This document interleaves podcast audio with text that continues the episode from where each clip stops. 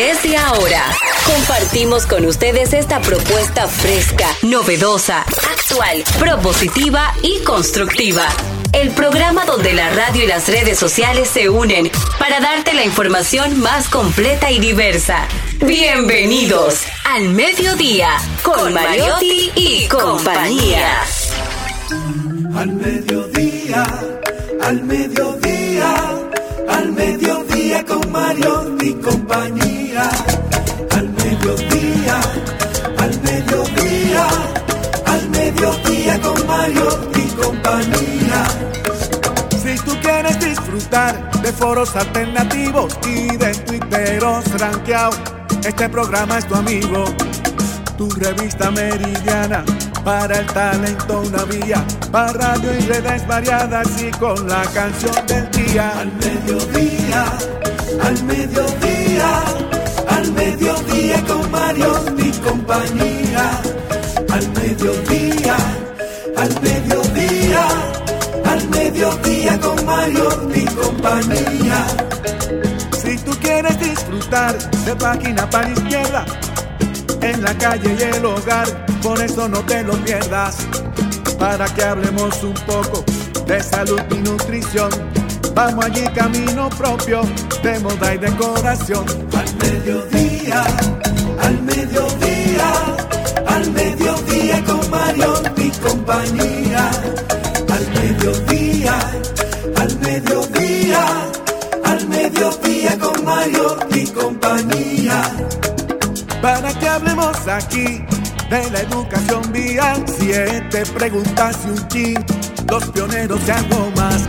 Para que hablemos de derecho, de inmobiliaria y también de entretenimiento, deportes y la torre de Babel. Al mediodía, al mediodía, al mediodía con Mario y compañía.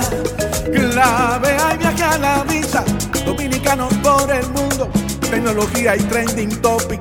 Dilo alto, dilo duro. Al mediodía, al mediodía, al mediodía con Mario y compañía. Al mediodía, al mediodía, al mediodía con Mario y compañía.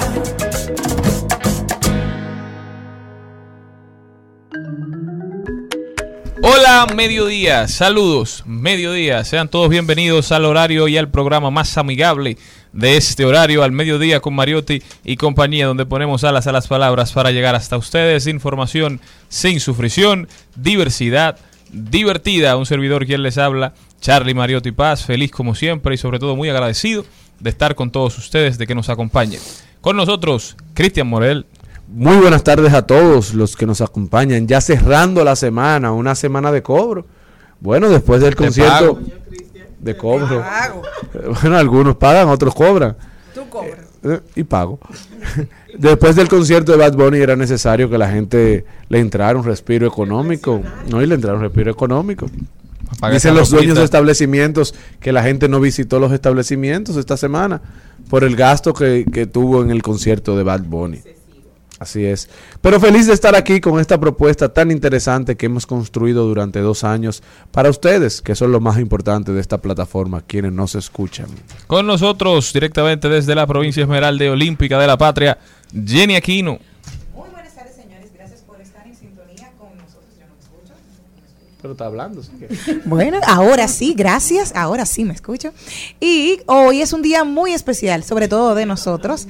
Las películas, el cine, los programas de radio y televisión, así como las grabaciones de audio y video, son documentos que guardan una información importante para la memoria histórica de los pueblos y del mundo.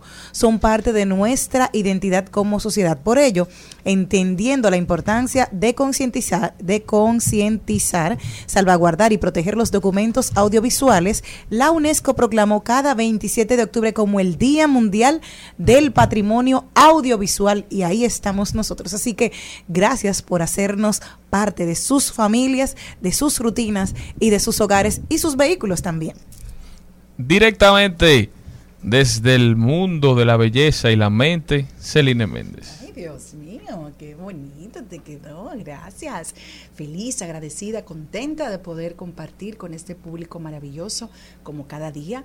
También agradecida porque ayer tuvimos la oportunidad de asistir a la ponencia de nuestro compañero de trabajo Rodolfo Pou, excelente magistral en la Biblioteca Nacional, Pedro, Pedro Enrique Ureña, así que de verdad que quedé fascinada. Eh, muchas felicitaciones para nuestro querido Rodolfo y muchos éxitos en todas estas conferencias que seguirá haciendo en nuestro país y también a nivel internacional. Bueno, y este programa empieza hoy. Tenemos jueves de TVT. Estaremos poniendo las 10 mejores canciones escritas por artistas dominicanos en todos los tiempos. Esto es un esfuerzo de nuestra productora, doña Malena de Jesús para limpiarle los oídos a todos aquellos que aún no conocen estas piezas. Vamos a empezar con la canción Por Amor, escrita por el maestro Rafael Solano en la voz del eterno Nini Cáfaro. ¿Cuántas cosas se han hecho por amor? Hmm. Por amor, hay quien haya querido regalar una estrella. Por amor Calvario con una cruz acuesta. Aquel que también por amor entregó el alma entera. Por amor se confunden las aguas. Por amor. Y hoy, por amor a la radio, empezamos el programa con Elizabeth Martínez hablando de inmobiliaria. ¿Hasta dónde remodelar un apartamento alquilado? ¿Cuánto se debe invertir? ¿Qué cosas se deben dejar pasar si usted está alquilando un inmueble? Ahí lo dijo, vamos a ver quién dijo algo interesante. También hoy estará con nosotros Carlos Mariotti hablando de deportes. Rodaremos por el mundo y Sonja Uribe viene a hablar de derecho, unas leyes que se están aprobando en el Congreso Nacional que serán muy importantes para la manera en que vivimos en República Dominicana. Son ya viene a explicar cuáles son. En página para la izquierda, nuestro segmento donde recomendamos libros. El libro de hoy se llama Big Data y Política de el asesor internacional Luciano Gallup, uno de los mayores expertos argentinos en comunicación digital que viene a analizar las transformaciones de los medios y las redes sociales y cómo impactan directamente las decisiones políticas. Trending Topic, las principales tendencias en las redes sociales. Un invitado muy especial estará con nosotros Manuel Enríquez Marte y también lo acompañará Génesis Jiménez Suárez. Ellos son jóvenes estudiantes de la provincia de La Vega que andan promoviendo un proyecto piloto para generar energía con sargazo en los hogares. Muy, muy interesante, no se pueden perder esta entrevista. Reflexionaremos desde el alma con Angelita García de Vargas y el hombre de los códigos digitales, el admirador número uno de Porfirio Rubirosa, Erickson Duverger, estará con nosotros hablándonos del podcast de Steve Jobs y Joe Rogan. Esto con la música y las canciones de los artistas más importantes en la historia de la República Dominicana. Es lo que nos espera. No se muevan de ahí que apenas comenzamos. Y en la sala de la mariposa los colores se crean. Por amor ha existido en el mundo siempre tanta belleza y el color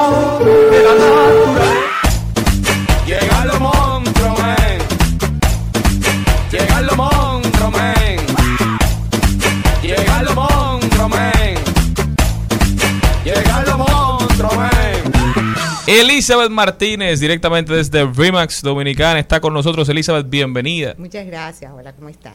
Cuéntame, Elizabeth, ¿qué tenemos para hoy? Viral en TikTok, Elizabeth. Así ¿eh? es. Dios mío, que espero que no sea como el COVID, una cosa No, no, no. Positivamente. Queremos saber algo. Hoy es el Día Mundial del Patrimonio Audiovisual. ¿Es cierto que te saludaron? A ti en la cuenta no sé esa experiencia porque eso nos emociona. mi amor. Por favor, por favor, Para que sepan, y ni siquiera fue que me saludaron, me reconocieron la voz. O sea, una cosa espectacular. Y cuando ese muchacho estoy visitando una propiedad para captarla y ese me dice, yo he escuchado esa voz, digo, oh Dios mío, me, Oh. me frisé, me frisé porque verdad, eso ya, ya yo estoy rompiendo. Un saludo especial para ese oyente fiel. sí, sí, sí, sí, un muchacho muy, muy agradable. Mira, hoy vengo con un tema que me, que me llama y, y me interesa que se aclare de alguna manera, que es con relación a cómo, hasta dónde tú puedes llegar en remodelaciones, actualizaciones, qué es lo que te corresponde a ti, qué le corresponde a un propietario en las actualizaciones, en las mejoras en la conservación de un inmueble. Porque a veces hay gente que dice, no, eso le corresponde al propietario, otras veces dice, eh, no, esto me corresponde a mí, y comienzan conflictos y no se ponen de acuerdo. Entonces yo traigo tres, tres miradas dentro de cada una para que se pueda entender e identificar eh, tres tipos de obras dentro de un inmueble que le corresponde a cada quien. Una primera es la de conservación, que son las necesarias para la habitabilidad de la persona que va a vivir dentro de ese inmueble y son obligatorias del eh, propietario. ¿Qué pasa con esas eh, de habitabilidad? Que a veces los eh, inquilinos y los mismos propietarios, por las prisas, entran, Claro. aceptan un inmueble y hay una cláusula dentro del mismo contrato que indica de manera muy clara que tú estás aceptando de manera conforme lo que tú estás recibiendo. Entonces, si de buenas a primeras ya tiene filtración y tú lo recibiste así, no te puedes poner a pelear mucho, porque hay una situación que está ahí a la cual tú tienes que, ya la aceptaste. Claro. Entonces, hay que identificar que esa de conservación tiene que ver que el propietario te debe entregar el inmueble de manera correcta para que tú lo puedas vivir sin las fallas, sin las grietas, sin daños mayores, para que no te pase algo dentro del inmueble. O que quede claro que, que se va a entregar así. Y ahí yo invito siempre a la gente que cada vez que recibe un inmueble, que lo va a vivir, tome fotografías del inmueble para que lo deje como un histórico, para que cuando lo vaya a entregar, el propi- no haya confusión de que yo te entregué y que yo estoy recibiendo, sino que en ese momento haya un acuerdo de que esa grieta estaba ahí o de que esa situación estaba ahí. Porque ¿qué ha pasado? Hace muy poco una persona que hace pole dancing, muy chulo. Que hace pole dancing, que baila en el tubo. Sí, pero tiene su tubito ¿Y dónde queda esa propiedad más No, o menos? tranquilo, déjame eso así. Enfermo. Entonces esa persona lo practica y le va muy bien. Clavó en el techo, pero luego el techo se rompió porque son techos, de yeso. Ah, Entonces, y sobre ¿qué- todo el peso del que iba en el polvo. Por supuesto. Entonces, ¿qué pasa? Cuando cayó, ella quiso limpiar la situación y echarle culpa para que él fuera el propietario que arreglara.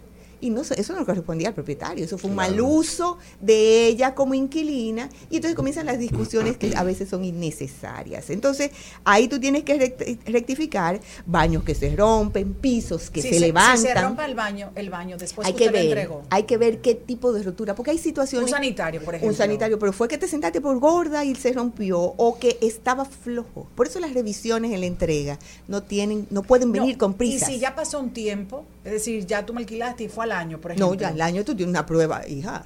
Hay que ir Ay, una o dos veces al día. Exactamente. Y uno cuando está en el proceso de alquiler, quizá cuando encuentra una- un apartamento o una casa que le gusta, que está en una ubicación, que tiene un buen precio, quizás se hace de la vista gorda con algunas de esas la- pequeñas particularidades, pero a la larga puede que se conviertan en grandes problemas. Entonces, Bueno. ¿qué tú le recomiendas a la gente? esa, esa conversación que te digo. O sea, fíjate que se va a la parte de en- enamoramiento.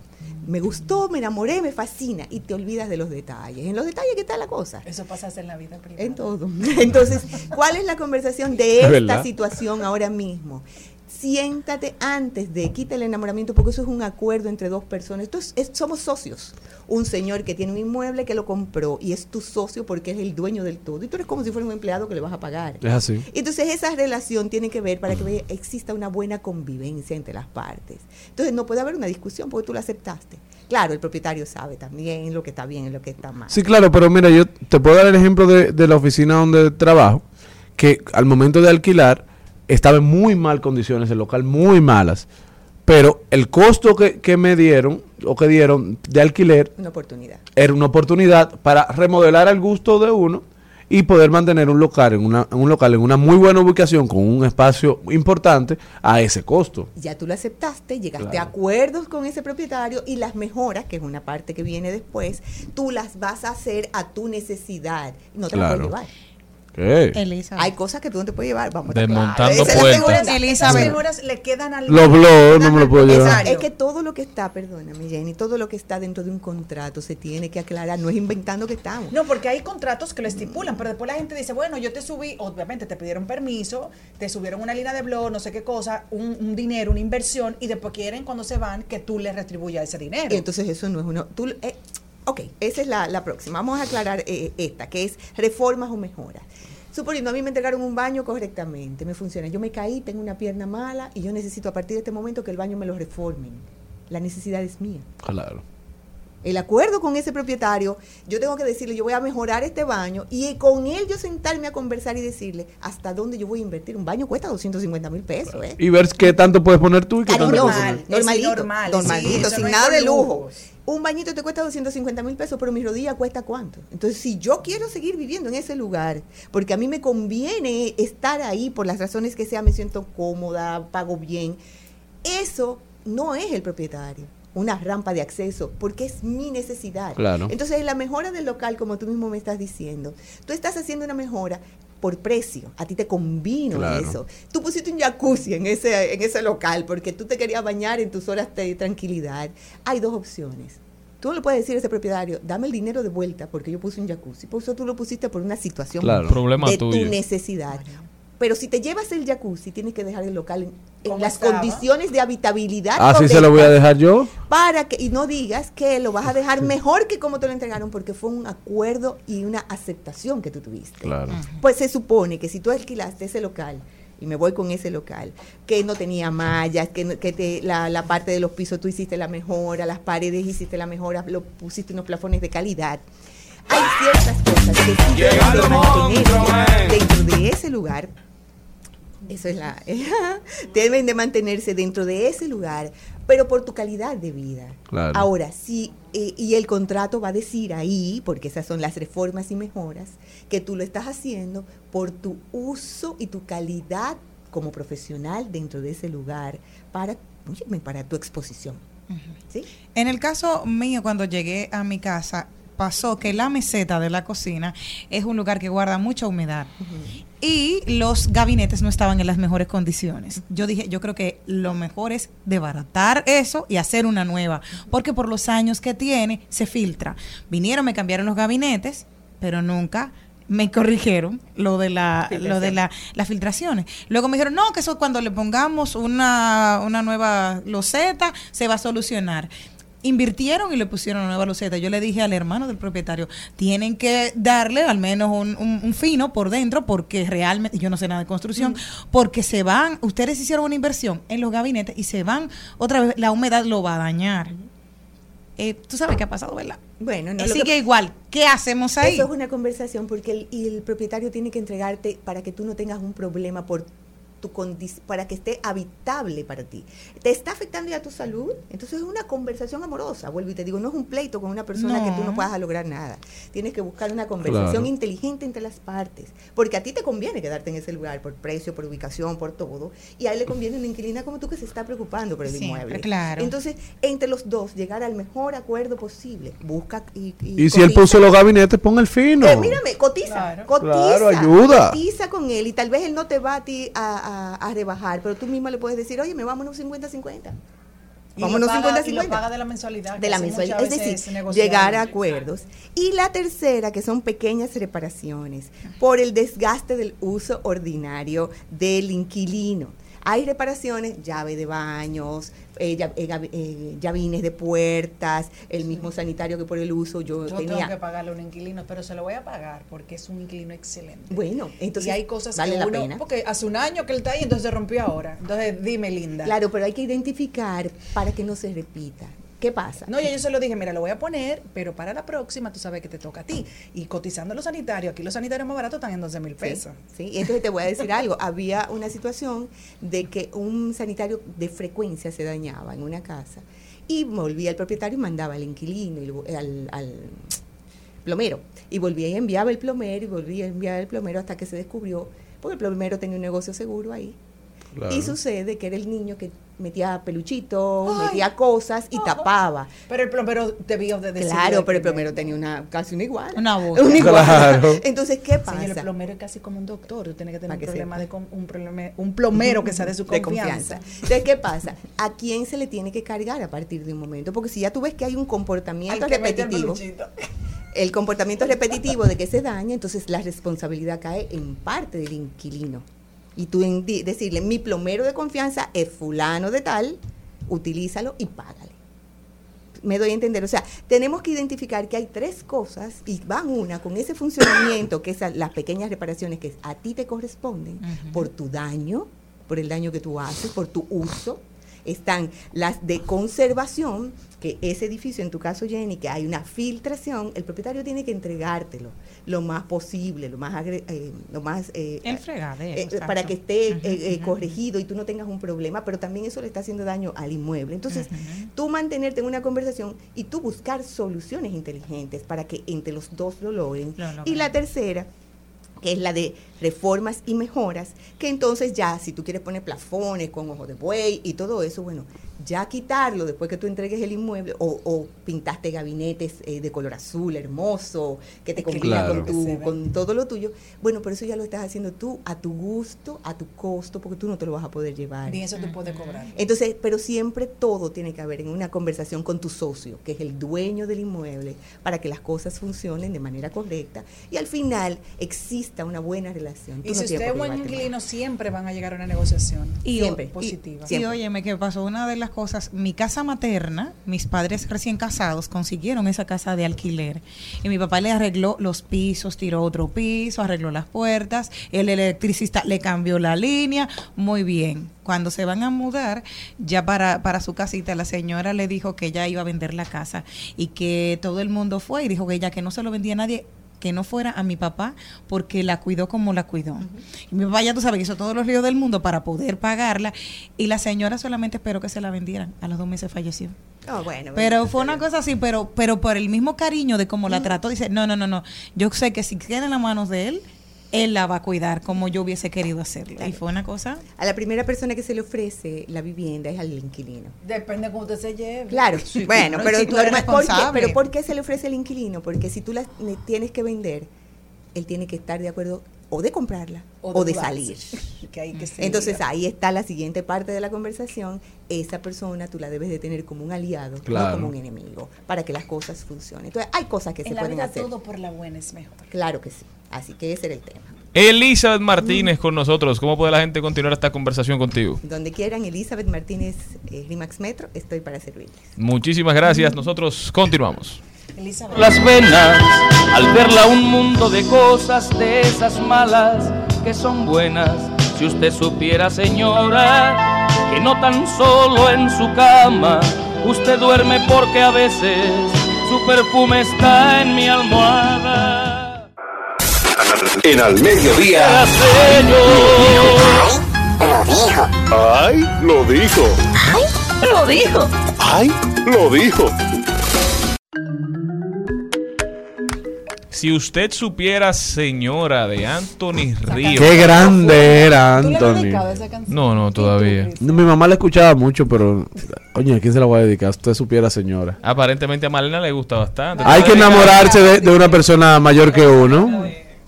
El que lo dijo, señores, fue Elon Musk. Elon que acaba de oficializar su compra de Twitter. Si mañana viernes, antes de las 5, no, hacen no hace el desembolso, estará enfrentando posiblemente litigios. Pero ya él ha dicho que sí, que la empresa se compró. Incluso hizo una carta pública donde dijo para tranquilizar a los usuarios a los, y a las personas, ¿verdad?, que, que son interesados en la compañía, que Twitter no se puede convertir en un infierno sin límites para todos, donde se pueda decir cualquier cosa sin consecuencias.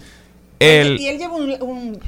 Eso Llevó como lo que dice Elizabeth. un lavamano entrando por la puerta, porque tú sabes que en inglés el lavamano es- se, se, se llama sink. Y hay una expresión en inglés que dice el sink in, o sea, como que se que se te entre en la cabeza, déjalo que se que se coloque. Y por eso entró con el lavamano diciéndole a la gente como dejen que esta noticia les entre en la cabeza. Ya yo soy el dueño de Twitter. Y en su bio de Twitter incluso se la cambió y puso jefe tuitero. Sus dinámicas, ¿verdad? Pero aparentemente Elon compra Twitter, dice él, para mejorar el ecosistema, porque Twitter se ha convertido en un foro público donde se hablan los las principales temas de la sociedad y no podemos permitir que una parte o la otra sea la que dicte la narrativa que se cuente. en Y esta sobre todo que no se vislumbra ninguna otra plataforma que sustituya a Twitter. Entonces, que sea una plataforma amigable, de respeto, es una necesidad eh, por este momento, en esta época todavía. Dijo que va a reforzar la libertad de expresión, pero que O va sea, a Donald Trump, Donald Trump respeto. entra a Twitter de nuevo. Posiblemente, posiblemente, y- y Kanye otros, también entre a decir, Twitter. Exacto, se iba a decir los otros que están vetados también.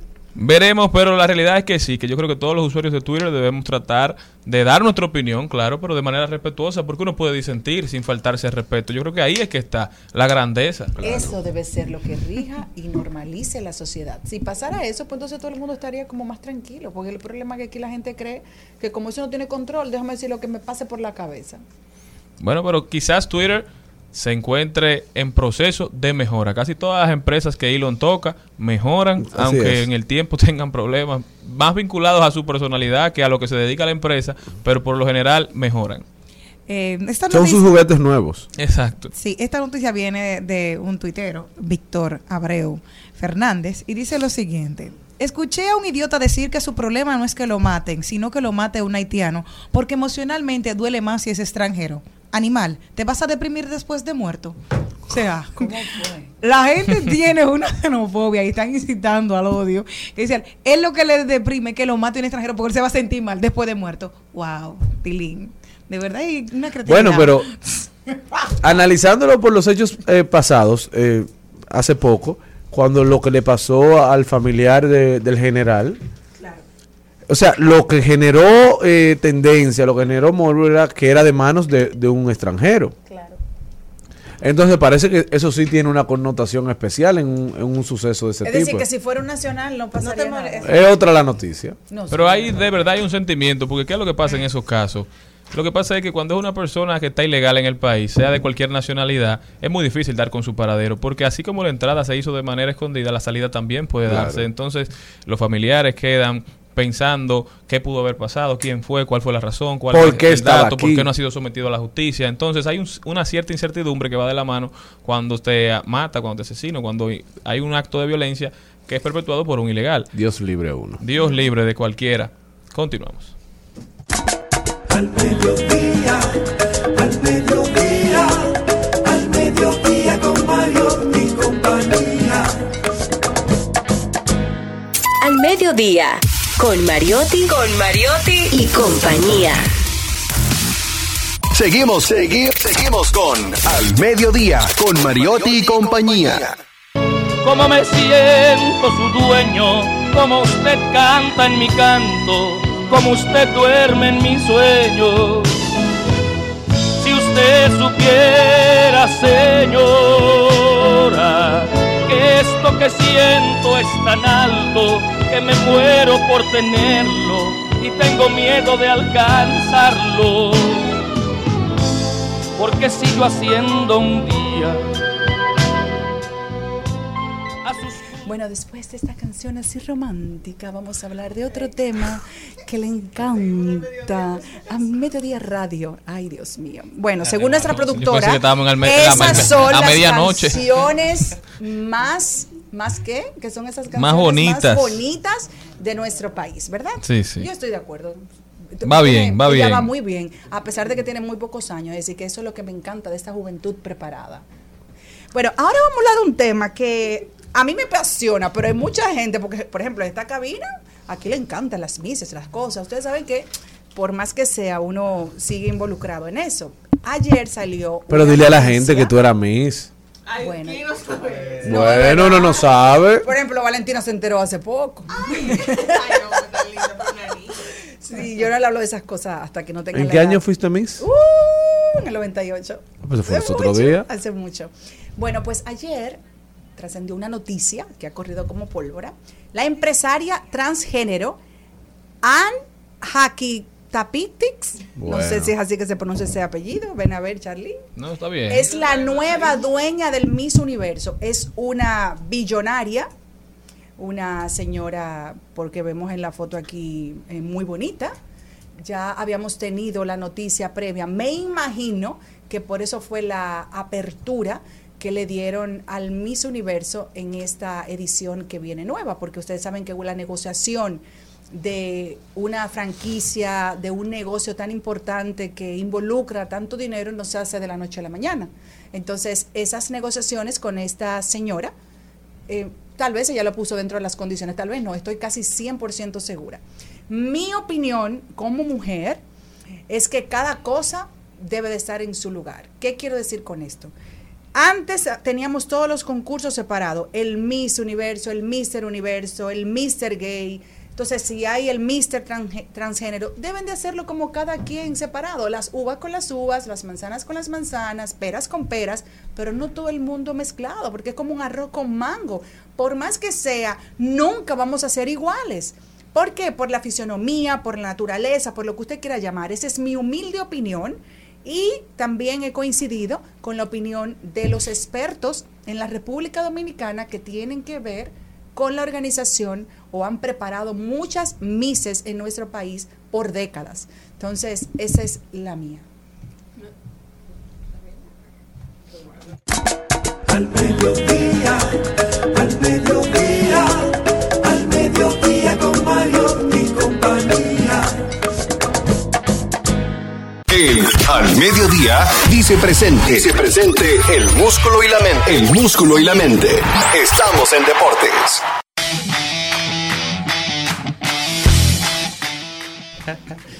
Bueno, señores, buenas tardes. Buenas tardes a toda la audiencia del mediodía. Pasamos a este recuento deportivo de Al Mediodía con Mariotti y compañía, en donde en el día de ayer se jugó béisbol luego de dos días de juegos pospuestos, en donde lamentablemente para todos los fanáticos de los Leones del Escogido, los Leones no logran capitalizar esos ocho hits que dieron frente a los ocho hits de las Águilas Ibaeñas, que llevaron la victoria seis carreras por dos, mientras que las estrellas tuvieron un juegazo con los Tigres del Licey, dejaron en el terreno a los Tigres del Licey en la décima entrada. ¿Qué pasó? ¿Qué pasó? defensa de los Tigres. La primera carrera entró por error del segunda base. No, pero recuerden que estamos un poco cansados. El dejó caer la pelota sorpresivamente y ahí anotó la carrera al Licey. y nos llamó la Lidón que por favor, que la fanaticada de la sala le escogido estaba un poquito triste y desanimada y que recuerden que esto también es un negocio que debe facturar. Jugando, monopolio. jugando ¿Eh? béisbol de alta calidad las estrellas orientales. Sí, un tremendo partido. un partido que se fue extraír. un partido que se fue extraír en la décima entrada, terminó tres carreras por dos, la victoria para las estrellas, pero la tabla de posiciones sigue con el reinado de los Tigres. Los Tigres están siete victorias y tres derrotas seguidos por las Águilas que están seis victorias y tres derrotas. Luego vienen los Gigantes con seis y cuatro, seguidos por las Estrellas que están 5-5. Ah, y luego tenemos a los Toros con 3-7 y los Leones con 2-7. Y hoy llega la tanda completa, todos juegan hoy. Gigantes se enfrentan a los Leones en el Quisqueya, las Estrellas visitan a las Águilas y los Tigres visitan a los Toros en el, en, el extraviado Toro Lío. ¿Puede remontar el escogido? Todo es posible, pero la temporada solamente lleva 11 días. Bueno. ¿Qué es lo que se llama eso? ¿El toro lío? El toro lío. Ese es, el eslogan de los toros. Ah, ya tú sabes que están. Ah, no sabía. Están mansitos los toros. Está, está, está, pedido. Por el él llega.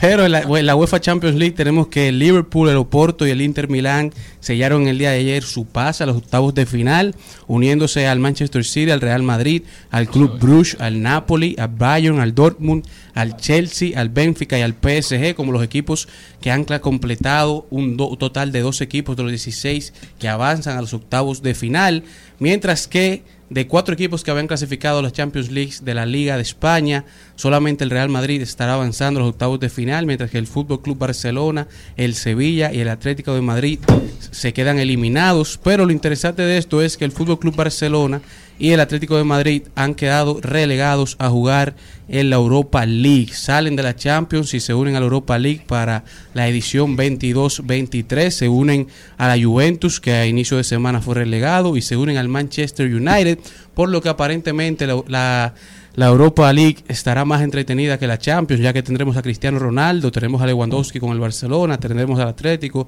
tendremos a la Juve y Cristiano Ronaldo frente al Barcelona cuenta con 20 goles y 3 asistencias contra el Atlético 25 y 9, contra la Juve 10 y 2 para total de 55 goles y 14 asistencias, así que pues, parece que tendremos el primer enfrentamiento de Cristiano contra Lewandowski utilizando las nuevas camisetas del Manchester United y del Fútbol Club Barcelona.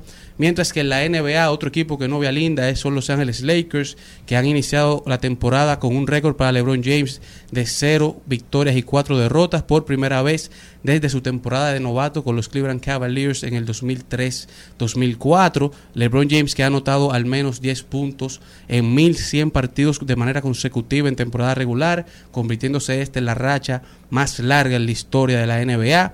También Los Ángeles Lakers hicieron historia no de una manera positiva, ya que han iniciado la temporada lanzando de 33 tiros de 148 de la- desde la línea de 3 en lo que va la temporada para un total de un 22.3%, el peor porcentaje registrado en el rango de tiro de 3 de cuatro juegos en la historia de la NBA. O sea que actualmente la- la- Los Ángeles Lakers son el peor equipo tirando de 3 de la NBA. Haciendo historia. Normal.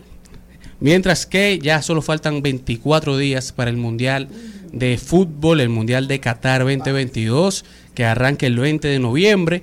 Y para muchos esto es algo muy bueno y para otros no tanto, ya que las eliminatorias acumularon víctimas de mucho peso, muchas elecciones que no lograron clasificar, como lo hizo Italia, como lo hizo Bolivia, como lo hizo Colombia, como lo hizo Perú, como lo hizo Chile, como lo hizo Paraguay, como lo hizo Noruega, Noruega, perdón, Egipto, Austria, Suecia y Argelia.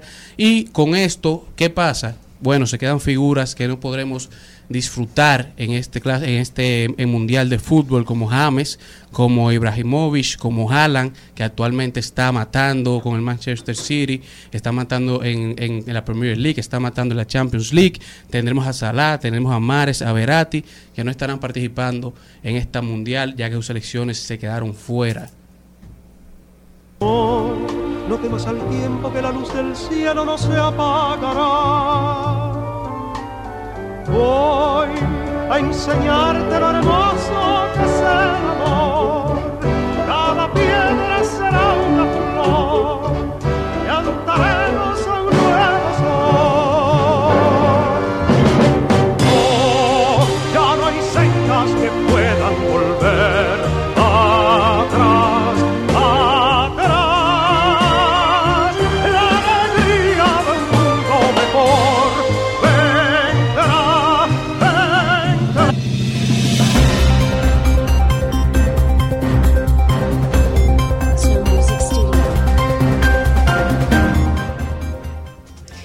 Y arrancamos rodando por el mundo y yo me voy a Iowa, Estados Unidos y les cuento una muy mala noticia, es que nadie ganó este miércoles el sorteo de 700 millones de dólares de la lotería de Powerball, eh, de modo que el gran premio se acumula a unos 800 millones de dólares para el siguiente sorteo. Los números ganadores fueron 19, 36, 37, 46, 56 y 24.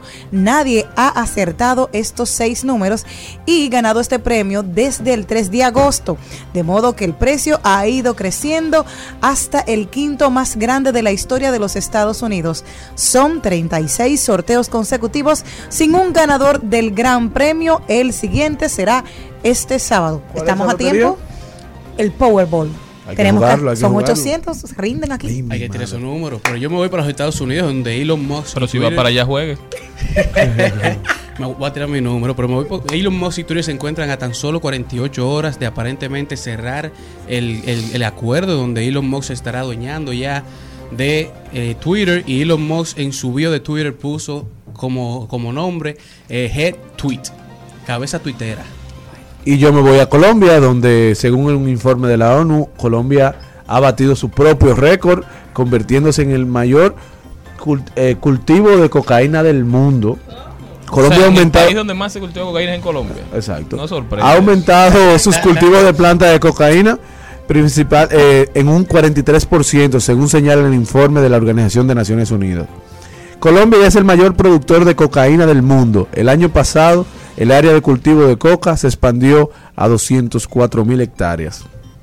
Es, es la cifra más alta que desde la Oficina de Naciones Unidas eh, se comenzó a recopilar desde el 2001. O sea, desde el 2001, Colombia viene siendo el mayor eh, eh, país que cultiva cocaína. Bueno, es un dato. Es un dato interesante porque el presidente Petro dijo ante la ONU que él va a hacer un esfuerzo para legalizar la cocaína. y para apoyar a los cultivadores, a los que siembran. Entonces vamos a ver qué pasa con eso. Bueno, y la mayor preocupación sobre eso que tiene la ONU es que el cultivo de cocaína continúa amenazando la bio- de- biodiversidad de Colombia y contribuyendo a la deforestación. Aproximadamente la mitad de las plantaciones de coca se encuentran en áreas de manejo especial, incluidas las reservas forestales. Cuando vayan a comer, ¿qué van a comer? Coca. No. Bueno, Bueno, yo me voy para Rusia. Rusia aprueba una ley que prohíbe cualquier declaración en apoyo al colectivo LGTBIQ.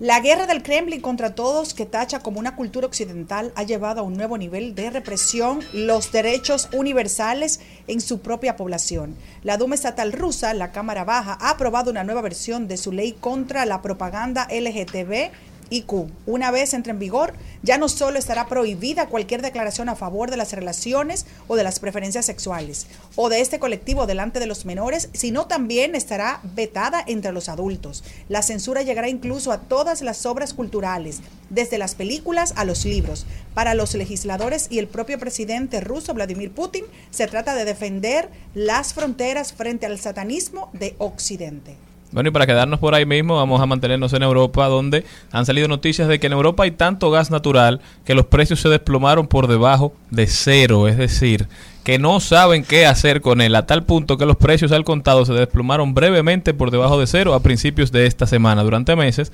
funcionarios advirtieron sobre una crisis energética este invierno, luego de que Rusia, que en alguna vez fue el mayor proveedor de gas natural de Europa, redujera los suministros de retaliación, en retaliación por las sanciones de Occidente que les impuso a ellos tras la invasión a Ucrania. Ahora, estas instalaciones de almacenamiento de gas de la Unión Europea están casi llenas, mientras los buques cisterna que transportan gas natural licuado se acumulan en los puertos sin poder descargarlo. Hay mucha especulación, pero a pesar de la reciente caída, alrededor de los 100 euros por megavatio hora, los futuros del gas natural europeo todavía están en 126% por encima de su valor en octubre pasado, cuando las economías comenzaron a reabrir tras los confinamientos de la pandemia y la demanda se disparó a raíz de que Rusia vi- viene anunciando de que va a recortar el suministro, de que los oleoductos, los gasoductos están dañados, entonces empezaron a acumular y ahora están sufriendo los efectos, pero ese gas no creo que dure hasta diciembre, enero, que es cuando el frío arrecia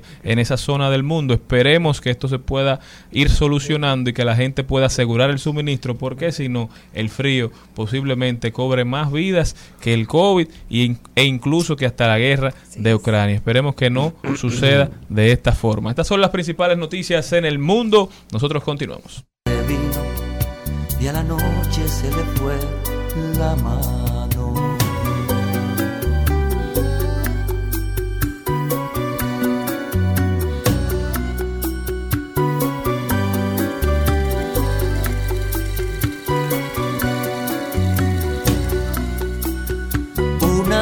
Rosada imaginamos, comenzamos por probar el vino, con mirarnos todo lo dijimos y a la noche se le fue la mano.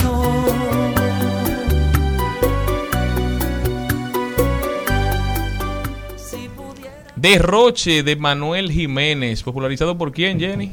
Por Ana Belén fue una de las piezas que le enamoró y la y la popularizó a nivel mundial. Derroche La- de un dominicano que saben que durante mucho tiempo Manuel Jiménez se dedicó a cantar. O sea, en principio era, empezó con escribir. escribió con Guarembé, ahí, en la gente no se acuerda esa parte cultural que él exploró primero, tuvo algunas baladas, pero ese fue el boom a nivel mundial que tuvo con Derroche y Ana Belén. La verdad es que un consejo para toda esa gente que tiene éxito en una faceta de su vida, no se mete en otra que fracasa. No, no, Morel. Yo creo que definitivamente, como alcalde, Manuel Jiménez es tremendo compositor. Lo que sentí no quedó un lugar que no anduviera en ti. Besos, ternura, que derroche de amor, cuánta locura. Besos, ternura. Presentamos en Al Mediodía con Mariotti y compañía.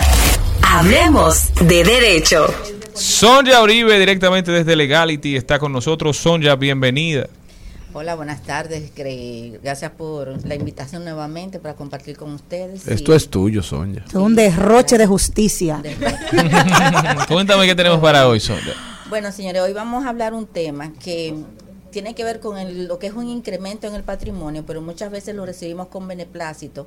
Pero cuando no se manejan de manera correcta lo que es el pago de los impuestos, pues se puede convertir en un pequeño dolor de cabeza. Hoy vamos a hablar de los impuestos de sucesiones y donaciones. Muchas veces queremos heredar o queremos que nos cedan ciertas cosas, pero eh, independientemente de este privilegio que muchas personas tienen, esto conlleva lo que es un- una carga tributaria, tanto para el que es donante como para el que es el donatario o para el que es sus- el que es el sucesor. Entonces vamos a, son temas, son dos figuras jurídicas distintas. La donación tiene que ver son entre acto de disposición entre vivos, cuando tú recibes un, un regalo o, o- te ceden algo a título gratuito. Y el tema de la sucesión ya es cuando ese incremento en tu patrimonio se verifica al fallecimiento de una persona y como son figuras jurídicas también tienen comportamientos tributarios distintos. En el caso de la, de la, de la, de la donación, que muchas veces creemos que como es a título gratuito, pues debería de tener un tratamiento privilegiado por la misma Dirección General de Impuestos Internos, es exactamente lo contrario. Esta operación es quizás una de las que mayor eh, ojeriza eh, eh, ocasiona dentro de lo que es el, el fisco debido a su misma naturaleza y a lo que se puede prestar. Se puede prestar muchas veces al tema de tratar de encubrir en una donación otra operación jurídica o también la de el tema tan odiado que es el de lavado de activos.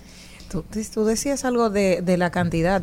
Eh, no es lo mismo que te dejen dos vacas, un papá que tenía dos vacas, bueno, vamos a dejar estas dos vacas para los cinco hijos que tengo, a que te dejen medio millón. ¿Cuánto se tienen que pagar por cada uno? Pues fíjate que realmente ahí lo que va a variar y, el, eh, eh, y se va a pagar de diferencia de, de impuestos es por el, por el valor que, que tiene la propiedad, porque al que le dejan dos vacas, que cuesta más de 500 pesos o 1000 pesos, que es la exención que presenta la ley, usted va a tener que pagarlo el, el porcentaje de impuesto que es el mismo, que es un 3% si es materia de sucesión y un 27% si es una donación. Entonces aquí lo que va a variar, el monto que tú vas a pagar va a variar obviamente por el valor que tenga la cosa eh, cedida o la cosa entregada o, o- lo que tú estás heredando. Pero sí es importante y hacer la distinción entre ambas figuras jurídicas, porque es que ambas tienen, eh, como decíamos, eh, connotaciones fiscales distintas. Si a ti te donan, el que el donatario, el que recibe la donación, es el que tiene la obligación fiscal de realizar el pago del 27%. A su vez, el que, el que, el que es el donante, dependiendo de a quién se le dona, si por ejemplo se le, se le dona al Estado o a una institución que está dedicada a la educación, a la enseñanza, pues podrá ser un desmonte de hasta el 5% del pago del impuesto neto sobre la renta que tiene que tributar durante ese ejercicio fiscal. Entonces, ¿qué tiempo? Tú tienes un tiempo para hacer una declaración con relación a esa donación que tú recibiste y, y formalizarlo, que es dentro de los 30 días que tú recibes esa donación, porque si no, a partir de ahí se comienza a generar lo que son, señores, las también no muy deseadas moras tributarias, que son realmente altas. Son ya hay unos casos extremos de, de personas que no creen en los bancos y tienen su lataban o tienen el colchón. Eso está libre de impuestos, ¿verdad que sí? Porque tú no sabes, se murió, wow, sí, tú no sabes que él tenía su cosita guardada en el... No, si No, si no está en el sistema financiero. Exactamente, no hay forma de rastrearlo. Tú lo tienes, Un hermano, que lo- el hermano que lo coja adelante fue el que le puso eh, la tasa impositiva. Jenny está buscando que alguien vaya a la casa de ella a buscar el colchón. Tanto que ¿Qué habla del colchón. ¿Qué va? ¿Qué va?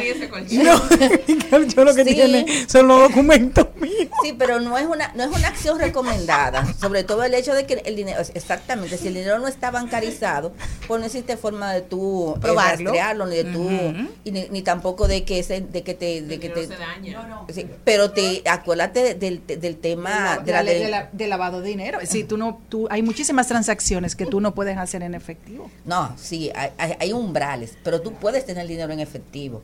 Lo que pasa es que tú puedes tener, lo que pasa es que para tú operar, por ejemplo, si tú vas a comprar una casa, tú no puedes tener más de un millón de pesos en efectivo. Tú no, No. puedes. Si tú vas a comprar un vehículo, son 500 mil pesos. Hay diferentes umbrales, pero recuerden que el peso, según lo que establece el Código Monetario, es la moneda de libre circulación nacional. Que hubo una puedes- resolución de la, de la DGI, creo que fue, que ponía un límite a las transacciones que Los uno podía hacer en umbrales. efectivo. No, no, no, no. Esa es la ley de lavado de activos. La, la ley es que establece cuáles son los umbrales que se dan y eso ha sido arreglado ya por Pero- diferentes normas de la DGI, pero eso es una, eso está dentro de la ley. Esa diferencia de umbrales. Lo que pasa es que eh, una cosa es que tú no puedas hacer operación y otra cosa es que tú no puedas tener dinero efectivo en tu casa. Tú Ujú. puedes tener dinero efectivo en tu casa a tu riesgo. Porque si tienes un tema que la delincuencia y todo lo demás, ese es otro, otro, otro asunto. Pero continuando con el tema de lo que son las sucesiones y las donaciones, sí es importante también saber que eso es en materia de donación. Pero en materia de sucesión, que es muy común, muchas veces cuando una persona muere estamos involucradas en el dolor de la muerte y hay serie- una serie de cosas que no sabemos que tenemos plazo para hacerlo.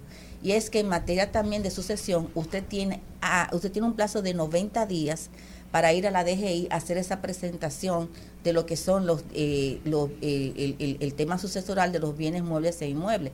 Ese plazo también puede ser, se le puede solicitar una prórroga de hasta 105 días, dividido en dos, en, en dos periodos, uno por 60 y otro por 45 días para usted hacer esa presentación. ¿Por qué es importante respetar esos plazos? Bueno, porque también en materia de sucesión, si usted no lo hace, vienen los recargos a la sucesión que durante el primer mes, el primer mes que no se presenta y no se pidió prórroga, es de un, se, se aumenta un 10%. Después a los 60 días es un 20% y así progresivamente hasta llegar a un 50% durante un año. Lo que significa, y eso se cobra en base al- a la base impositiva, significa que si usted tenía que pagar un impuesto de 100 mil pesos por una, por una por una sucesión y usted no lo hace en el momento adecuado, pues entonces usted va a tener una, una mora que, que va a ser de hasta un 50%, que, significa- que, que si no hace dentro de un año, usted va a tener que pagar 150 mil pesos. Casi nada. Pero- a lo que, mira, a- aquí está a lo que yo me refería con respecto a la ley de lavado de activos. Es la norma 06-2022 que dicta la forma del cumplimiento del artículo 64 de la ley que fue emitido este año, que es la que establece esa, que dicta la forma sobre la cual usted no puede hacer pagos que superen los 250 mil pesos eh, hasta el millón de pesos. Exacto. Entonces hay una norma por sector. Hay una norma al sector mobiliario, una norma para el, para el tema de los vehículos y son diferentes. Pero lo que hace la DGI, en eso que tú, que tú también señalas, es precisamente reglamentar cómo es que se va Claro, a usar. claro. Pero ya la prohibición está contenida en la ley positiva, que es la ley de lavado de activos. Una- un ejemplo, si yo tuviera un dinerito y firmé con Los Ángeles, se fue Jenny, ay hombre, yo le dije a mi mamá, ay, vete llorando, saca el dinero y tranquilamente. y te quedaste un... co- de ahí ya no tienes que pagar impuestos. Claro. No, Claro que porque no. si mami tiene mi tarjeta y sabe cuál es el ejemplo muy claro, O suponiendo. sea, tú le estás preguntando a Sonia que te diga la forma de no pagar. Eh, en, en- en Radio Nacional. Radio Nacional. No, y lo, y lo Ok. mejor es que acuérdate, No, sí, porque tú sabes que, claro, es dando ejemplos de cosas que Eso pueden suceder. pasaba antes, pero Ajá. acuérdate que el sistema financiero. Sabe que yo me morí. Sí, bueno, el sistema financiero ahora mismo está, está muy eh, ligado eh, a lo que es la Junta Central Electoral. Ah, ok. E inmediatamente tú falleces, que El en acta de función hacen un acta de función y te, a ti te hacen eh, la anotación o te hacen el descriptor. Y Sonia, y te voy a decir algo, ¿qué tanto tú puedes sacar de una tarjeta? O sea, eso es para gente que no tenga grandes cantidades. Pero porque estoy poniendo un si tú tienes 50 hipotético. mil, 100 mil pesos en una cuenta. No, menos. Menos. O sea, tiene que 40 durar- mil, 40 mil ya. Bueno, en un día tú lo sacas, dos días. Le van a pagar impuestos y todo, por eso es. Desde ahí no te van a andar buscando por 40 mil pesos que tú sacaste de un muerto. Depende del Bueno, muerto. Ser lo correcto. Ahora sí también hay otra cosa que debe de tomar en cuenta todo aquel que tiene una persona que falleció y es la recopilación de documentos, señores. No solamente es el acta de función. Recuerden que de este impuesto que se va a pagar, ustedes pueden, eh, algunas partidas pueden ser deducidas del pago final, como cuáles, como los gastos de la última enfermedad. Si es una enfermedad eh, corta, eh, los últimos tres meses, si fue una enfermedad larga o una enfermedad, eh, una, muy, muy costosa hasta los últimos seis meses, lo que se gastó en la funeraria, las deudas de las personas también pueden ser establecidas del, que fallece, se pueden poner y cualquier otro eh, deudas tributarias se pueden localizar. Y si usted tiene, por ejemplo, y no tienen la posibilidad y tienen una cuenta bancaria, como dice Jenny, que usted tiene dinero y usted no puede pagar ese impuesto, también las personas pueden ir a los bancos para que los bancos especialicen una parte del dinero que está dado, que está dado en, en un depósito a los fines de poder cubrir ese impuesto a futuro cuando no ha sido liquidado y se le permite el manejo de esos fondos también. O sea que desde el mismo banco van y le quitan el- los 40 mil pesos. Eh, Desde el mismo Ay. banco tú autorizas a que el banco te haga la retención a favor de la Dirección General de Impuestos Internos. No es que te la quitan. Entonces, Sonia, Bueno, a consejo tomar- final para aquel que está a punto de recibir una sucesión, una donación. El consejo final, señores, es que... No, no, no. Oh. Eh, Depende. Recibir, Son 27% que Ah, tiene que dar. que recibe lo activo, recibe lo pasivo. Incrementa el patrimonio. No, pero cuando tú recibes, tú eres una persona que estás incrementando tu patrimonio y eso siempre es positivo. Pero realmente, cuando tú tienes Ay, una, no, no, tienes las obligaciones tributarias. Entonces, la- el consejo es Sí, sí. eh, uno verificar y acercarse eh, a lo que es la misma administración para usted verificar cuál es el estatus inclusive de la persona que le está donando y que está cediendo.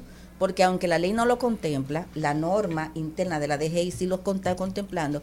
Si usted tiene alguna deuda con la DGI pendiente o tiene alguna situación con la DGI, tampoco esa operación jurídica va a suceder. Entonces, ¿cuál es el consejo? Siempre va a ser el mismo. Asesórese de manera correcta y busque la, la mejor asistencia jurídica para que es- este incremento patrimonial pues realmente sea eh, un placer y no se convierta en un dolor de cabeza. Una pregunta breve, tal vez la pueda hacer después del cambio. Este, las personas que reciben alguna donación o una herencia, para que tú le explique a nuestro público qué ocurre eso dentro del régimen matrimonial si usted está casado con una comunidad de, mi- de bienes. No, si tú estás casado bajo el régimen de comunidad, eh, eso no, lo que es una sucesión no, no entra. ¿Oíste? Ay, al menos, a- al menos que lo vuelvas líquido, ¿verdad? Sí, si tengo una casa y la vendí, ese dinerito ya le pertenece. No, y también depende, porque si tú puedes justificar que ese dinero proviene, el, el- el producto de ese dinero proviene de una herencia y que eso se convirtió, o sea, fue una conversión que hubo, entonces ahí no entra. Lo que pasa es que, por ejemplo, si hay una, si hay una donación, que hay una donación que se hace a favor del matrimonio, obviamente eso va a entrar. Y mira que eso es interesante porque es la única, la única donación cuando se hace a favor del matrimonio que no se puede revocar por causa de ingratitud. ¿Qué es casa de ingratitud? Causa- las, causa. las donaciones tam- eh, tienen siempre se mo- y, y hemos escuchado mucho las donaciones son esencialmente revocables no son revocables siempre y cuando no se hayan formalizado y existen tres O sea, que lo que se da no se quita. Claro. Para que la gente entienda, lo que se da no se quita. Si se formalizó, eso ya es ustedes. Y, y si quieren darse, hay que ir a los tribunales para que sean los tribunales que ordenen la rescisión y tú tienes un plazo de un año para hacerlo. Cuando hablamos de matrimonio nos referimos que por, hay una hay tres causas de tú eh, revocar una, una, una sucesión, por causa de ingratitud o por mm, una... Entonces, y esa es una excepción que se establece, que cuando esa donación se ha hecho a un matrimonio, esa causa, esa excepción no aplica. Yo estoy de acuerdo con lo que dice Ramón Aquino, que la herencia Saran, para mí, a partir de yo le creo a mi papá. Ah, Después de no un chele, si es una herencia buena, no a nadie. Rumba 98.5, una emisora RCC Media. Seguimos, seguimos, seguimos con Al Mediodía, con Mariotti y compañía. Ya no hay sendas que puedan volver atrás.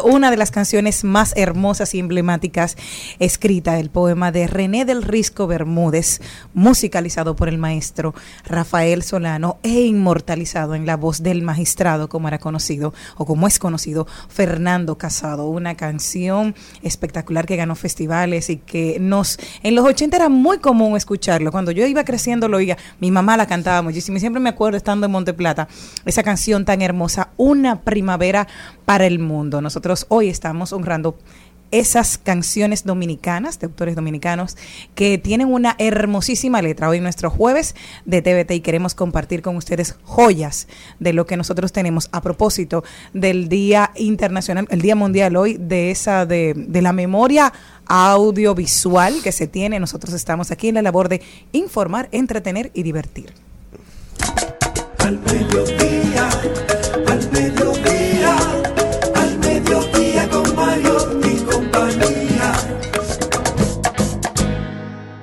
Trending, Topics. Al mediodía. Con Mariotti y compañía. Presentamos Trending Topics. Bueno, y la tendencia más importante del día de hoy es Luisín Jiménez, a propósito de un comentario que hizo sobre una encuesta. Y voy a citar exactamente lo que él dijo. Dice Luisín Jiménez en su cuenta, arroba Luisín Jiménez C de Twitter, tanto nadar para morir en la orilla. Muy difícil la situación para una oposición desgastada y con 16 años corridos gobernando y ahora prometiendo. Se trata de una encuesta donde el presidente Luis Abinader aparece en primer lugar, eh, el candidato del Partido de la Liberación Dominicana, Abel Martínez, aparece en un segundo y el presidente Leonel Fernández en un lejano tercer lugar. Bueno. Y eso fue al, al doctor Fernández, ¿qué le dijo eso? Así es. Pero fuerte, Luisín, que anunció que viene con un podcast por ahí. Y eso va- vamos a ver, va vamos a ser- ver con qué va a venir. Porque Luisín es muy bueno.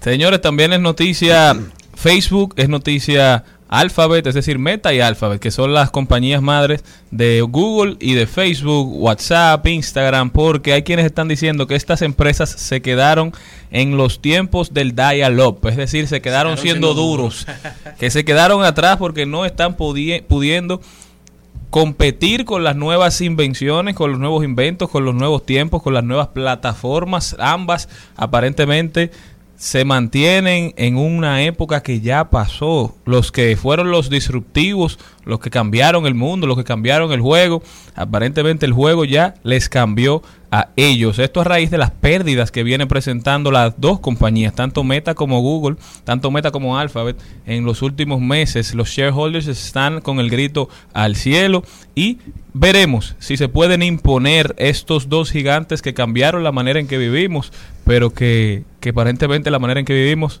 les cambió a ellos. Otra tendencia tenemos que nuestro queridísimo Raymond Pozo acaba de lanzar su libro. Se llama su primer libro y ahora qué, en broma o en serio. Felicitarle por esta nueva faceta en su carrera eh, profesional. Ha hecho ya diversas, eh, lo hemos visto como en películas, en presentaciones con su programa y qué bueno que ahora se lanza como escritor de su primer libro.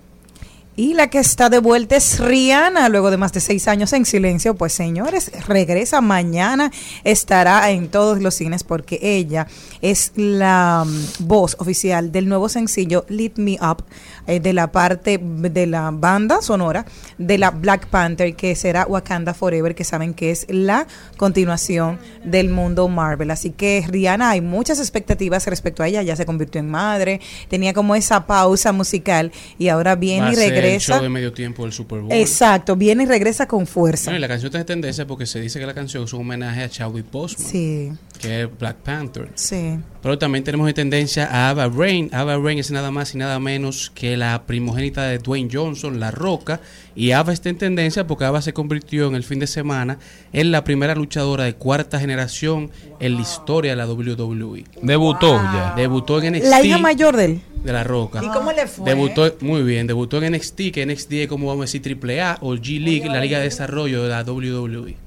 Ella es la cara de la roca. Pero Tú sabes que ella la tuvo. eh, bueno, y la, bueno, su primera esposa, que es Dani Dani, García. García. Exacto. Que es la, igualita a la mamá de y- papá. No, igualita a su papá. Y es la cuarta en- generación porque es la bisnieta de Pete Mavia, es la nieta, bisnieta de Rocky Johnson, es la hija de Dwayne Johnson, La Roca. Y una estadística importante o interesante que también hemos rescatado de las redes sociales es que este viernes, mañana, empieza la Serie Mundial entre Phillies y Astros de Houston y será la primera vez desde 1950 donde no hay un jugador en ninguno de los dos equipos afroamericano, negro, nacido en los Estados Unidos. Todos los jugadores de ambos equipos o son blancos norteamericanos o son latinos o son japoneses. No hay un negro, un afroamericano nacido en los Estados Unidos y esto ha despertado a la Asociación de Jugadores Negros de los Estados Unidos que ha dicho que algo se debe hacer para promover que los jovencitos negros afroamericanos en los Estados Unidos puedan seguir creciendo en el deporte, en el béisbol. Definitivamente el mundo quedándose con el deporte que una vez fue norteamericano. Hojas del viento, mi vida, ponle una montura al río. Cabalga y si te da frío te arropas con la piel de las estrellas.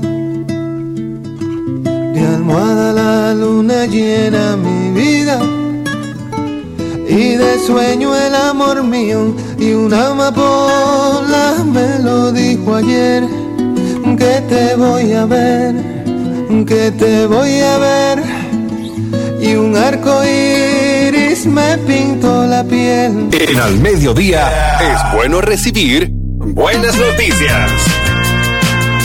Es bueno recibir buenas noticias con Mariotti y compañía. Bueno, en nuestras buenas noticias queremos felicitar a nuestra queridísima la chef Tita, la primera dominicana en el Paseo Español de las Estrellas de la Gastronomía. Un Así aplauso que un para aplauso para ella.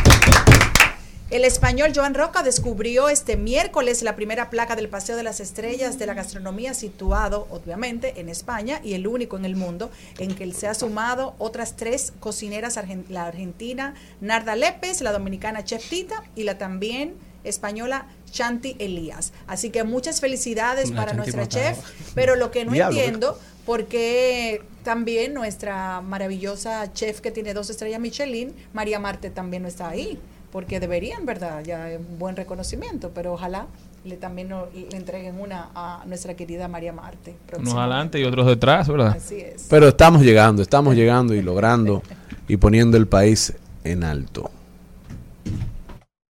ser contigo y una amapola me lo dijo ayer que te voy a ver que te voy a ver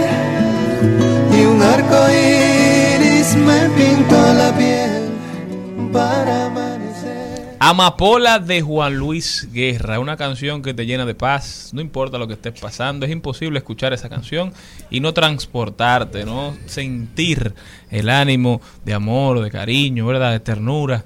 ¿Qué te voy a ver que una amapola me lo dijo ayer, eh? Empieza. Me encanta. Miren, ¿sabes lo que, a propósito de lo que Sonia hablaba, de las herencias, ¿Qué ve cómo es que está? Papá está oyendo amapola.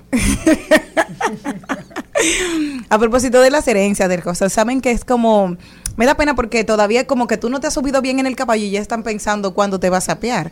Y es que ya comenzó hace mucho tiempo la operación Menai Bridge y esta es una organización para el funeral del rey Carlos III. Él lo van a coronar el próximo 6 de mayo del 2023 con 74 años, pero nunca un monarca había subido con tanta edad, por lo cual desde que él ya era príncipe de Gales, inmediatamente pasó cierta edad, comenzaron los preparativos para cuando él se muera. Es como que lo están esperando ahí afuera sin la coronación, para que sepan lo que están haciendo. Entonces, hay todo el protocolo de cómo se van a hacer los preparativos para su funeral, que se pondrían en marcha al día después. Esto se puso en marcha al día después del- del- de la muerte de su madre, el pasado 8 de septiembre, que quien ella falleció a los 96 años, pero ya No, él y ella duró 72 años como reina y a él lo van a juramentar como rey con A los 74. Qué dinámica, ¿eh? 74, sí. Entonces, como El ella- próximo que debe estar tranquilo. Por más que dure este, no puede durar 20 años. Bueno, va a Por eso. está trabajando porque él estaba Por eso, por eso. Entonces ya por eso ya se ha puesto esta, el de el de la prin- el de la reina Isabel era London Bridge y este se va a llamar Menai Bridge, o sea que ya lo estaban ahí, están todos en el archivo esperando. Ah, mira, vamos a Pero sacar eso ahí es todo el parte siempre del protocolo.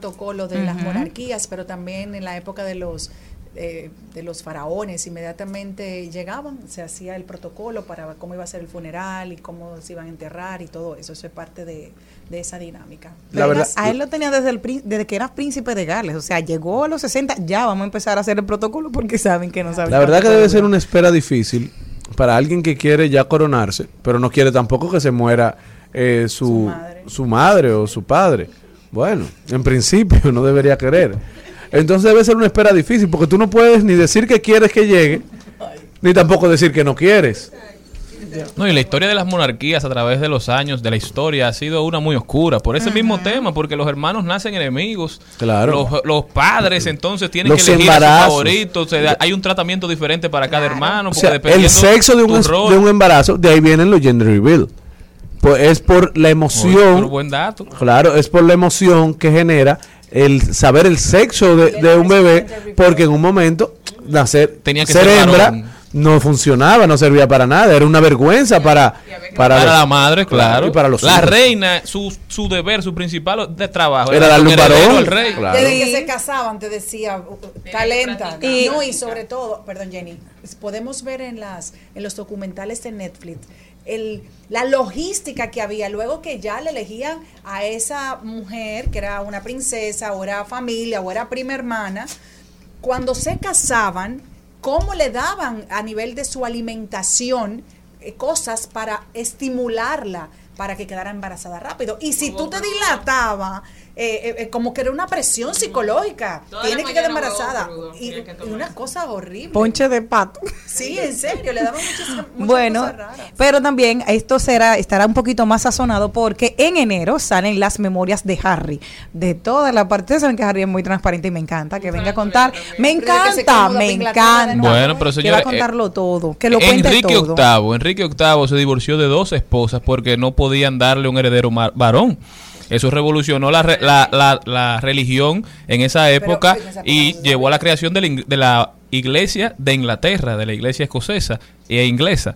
¿Por qué? Porque quería un varón, quería un sucesor, quería per- permanecer en que su legado permaneciera en el tiempo. Eh, En esa época la gente no se divorciaba, mucho menos un rey, que era el Claro. representante de Dios en la tierra. Claro. Sin embargo, él lo hizo por eso. No, y sobre todo la rivalidad entre hermanos. Hay muchas épocas que vimos un asesinato de un hermano con otro o que mataban al padre, como dice. Bueno, ah, recuerden el caso, pueden ir a buscar la historia del rey Juan Carlos de allá, que su hermano murió y él ya tenía 18 años y fue jugando con un arma de fuego que mató a su hermano. Entonces también lo pueden buscar dentro de la, mon- de la monarquía española, también parte de la cultura con sabrosura que usted escuchó. No, y eso de, de- del rey Juan Carlos va más allá, porque el rey Juan Carlos es hecho sucesor a la corona, pero de Franco.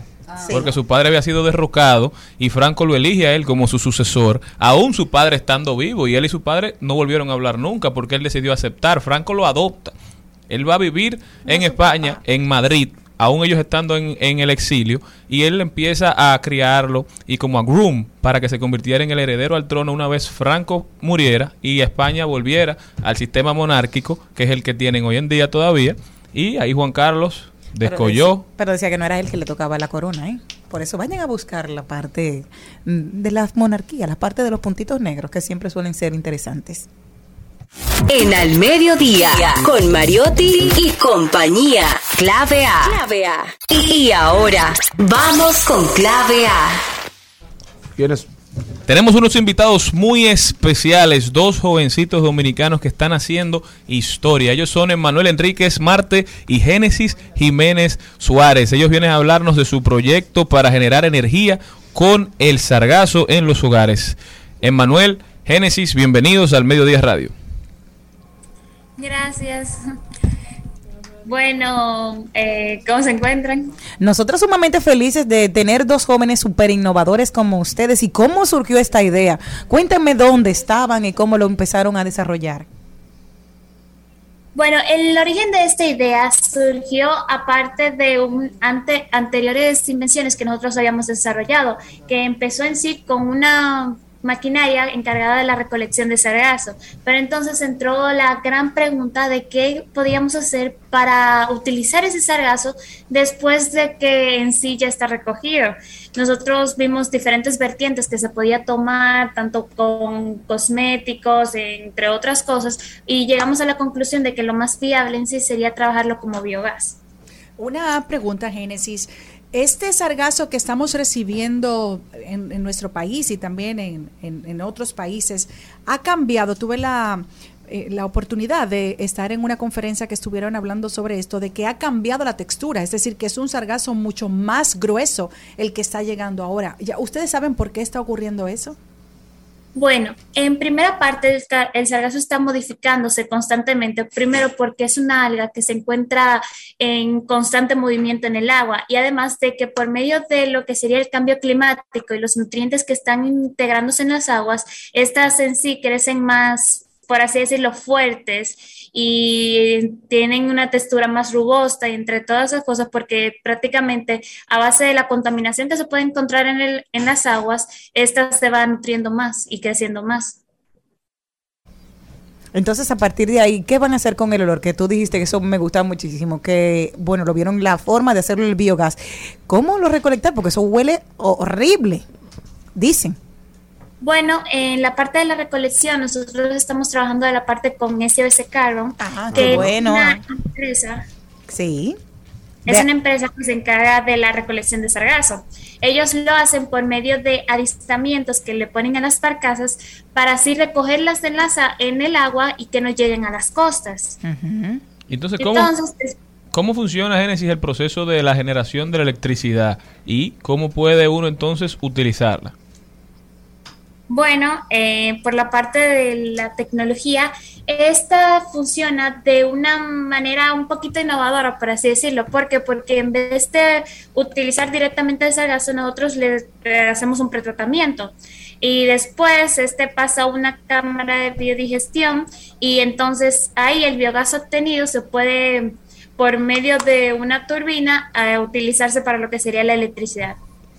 La verdad es que lo que están haciendo SOS Carbón a la mano de André Bisonó y ustedes ha compactado todo el tema, ha compactado todo el sector preocupado en el medio ambiente y en buscar soluciones derivadas de la situación actual, de lo que ya tenemos y combatirlo con eh, acciones positivas. Han hecho un gran trabajo. ¿Qué tienen en mente? ¿Cuáles son los pasos a seguir? ¿Cómo podemos apoyarlos desde esta plataforma para hacer de su proyecto algo más visible? Bueno, eh, en primera parte, nosotros estamos trabajando con lo que sería en sí un plan piloto que queremos eh, focalizar, en especial en la zona de la Altagracia, pues, parcialmente en Punta Cana, donde vamos a en sí a trabajar el proyecto identificándolo en diferentes familias. Eh, vamos a con los pescadores preparar sus barcazas para que ellos recolecten el sargazo se haga todo el proceso de pretratamiento y ese sargazo pretratado puedan las familias en, sus hogares eh, biodigestarlo con su propio eh, biodigestor, por así decirlo, y ellos obtener biogás por esa parte. Bueno, Génesis, muchísimas gracias, de verdad, y le auguramos muchísimo éxito. Esto es un proyecto sumamente innovador. Antes de despedirnos, por favor, háblanos un poquito de tu formación, de cómo les surge la idea, cómo convierten esto que por muchos años ha sido un problema que viene afectando de manera muy negativa a nuestras costas, a buscarle soluciones que puedan generar no solamente valor, sino electricidad. Bueno, eh, soy Manuel Enríquez, compañero de Génesis con el proyecto. Y bueno, este proyecto nace desde 2019 cuando empezamos con un proyecto de recogida. Eh, empezamos a ver qué podemos hacer con esa biomasa que recogemos.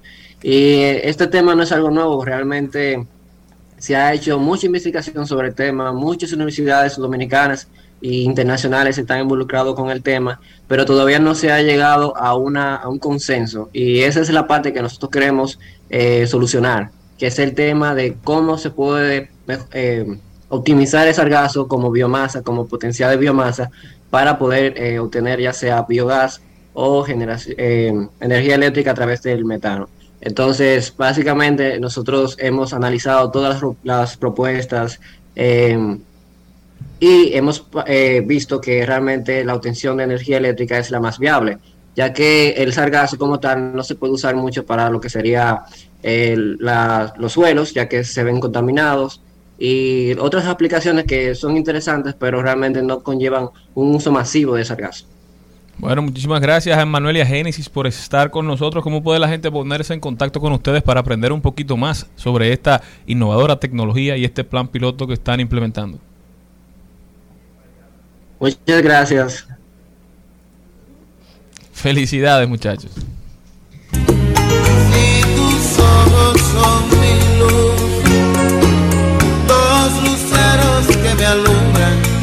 la noche la razón del mar azul, porque yo guardo tu amor en mi mesita de noche, lo aprendido como un broche en mi mitad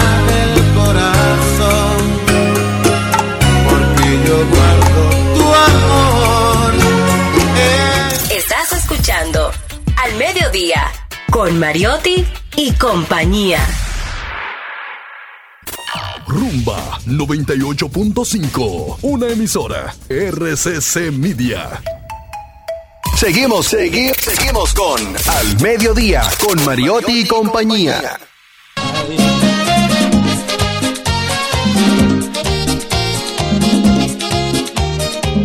No te va a faltar con ni flores por la mañana. Ahora con la luna llena, vámonos pa' la ensenada. Ahora con la luna llena, pa' la ensenada. Vámonos pa' la ensenada. Ahora con la luna llena.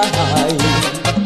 Del colchón de tu dormir, yo quisiera ser la lana, pero no, no se puede. Vente conmigo Marola, interpretado por Sergio Vargas, el negrito de Villa, autoría de Luis el Terror Díaz, posiblemente uno de los cantautores más importantes de toda la historia Guardia de la del República Arsenal. Dominicana. Qué pieza esa, compadre. ¿eh? Baila a la calle de noche. Marcó toda una época, realmente. Eso no se hace, Andresito Reina. Esa es la mía. Cambió, cambió cómo se hacía música en este país. Ay, yo tuve la oportunidad de verlo. E influyó en muchísima gente. Sí, sí. Cuando oye sus letras, es la tendencia de toda una generación. Ponme un chin ahí. casamiento mañana por la mañana. Te casamiento mañana por la mañana. Se está pisado de la boda, el cura de la comarca. Está pisado de la boda, el cura de la comarca. Cura de la comarca. Está pisado de la boda. Si por algo me desprecia y no queriendo te vas. Al mediodía,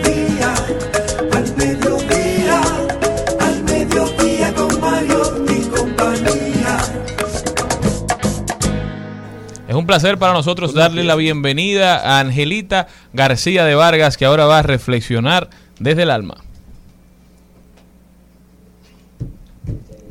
Hola, muy buenas tardes a todos los radios oyentes y a ustedes, mis compañeros de siempre. Esta, en el día de hoy les quiero señalar una cita o una reflexión que dijo el maestro de Banán. Así lo dijo este gran gurú, Swami Gurú de Banán, Swarasti Ji Maharaj.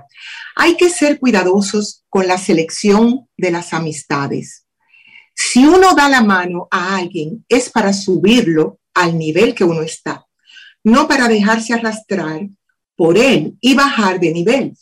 Si usted no puede dar la mano para ayudar a alguien a subir a su nivel, es mejor que no se acerque a él. Déjelo para que otro con más fuerza de voluntad que usted pueda ayudarlo. Hay que tener cuidado al decidir cuáles actividades efectuar y cuáles descartar. Los pensamientos y actos negativos interfieren en nuestro desarrollo. Las acciones y pensamientos positivos aumentan nuestro poder de discernimiento. Termino la cita de ese gran maestro de Banán. Y yo les digo definitivamente, el pensamiento positivo me apoya a llevar mi atención a lo que verdaderamente deseo. Y tengo claro que la mente es poderosa. La mente genera pensamientos. Los pensamientos generan sentimientos y los sentimientos generan emociones.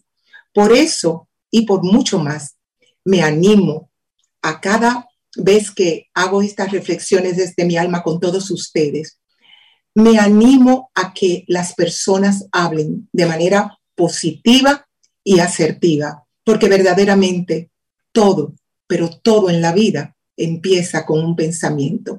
Y si ya lo sabes, empiezas a pensar positivamente y vas a ver la gran transformación que vas a obtener en tu grandiosa vida, que es solo tuya, tuya y única responsabilidad la tienes en tus manos. Así que vamos a pensar de manera positiva y hacerlos, y hacer lo que nos toca hacer. Muchísimas gracias por escucharme en, el día de hoy y nada, les deseo que tengan una feliz tarde. Así terminen el día de hoy mis reflexiones desde mi alma, desde mi amor Angelita García de Vargas. Así es, doña Angelita, en positivo, en positivo, que lo que tiene la mente, el ambiente lo transforma. Un abrazo desde aquí a don Miguel Vargas, que lanzó sus aspiraciones a la presidencia. Bueno, el PRD crece y se fortalece. Una estrella. Dragón me desprecia y yo queriendo te vas. Ahora la mulan de Lola, siempre le caigo en gracia. Ahora la mulan de Lola, caigo en gracia. Lola, que le caigo en gracia.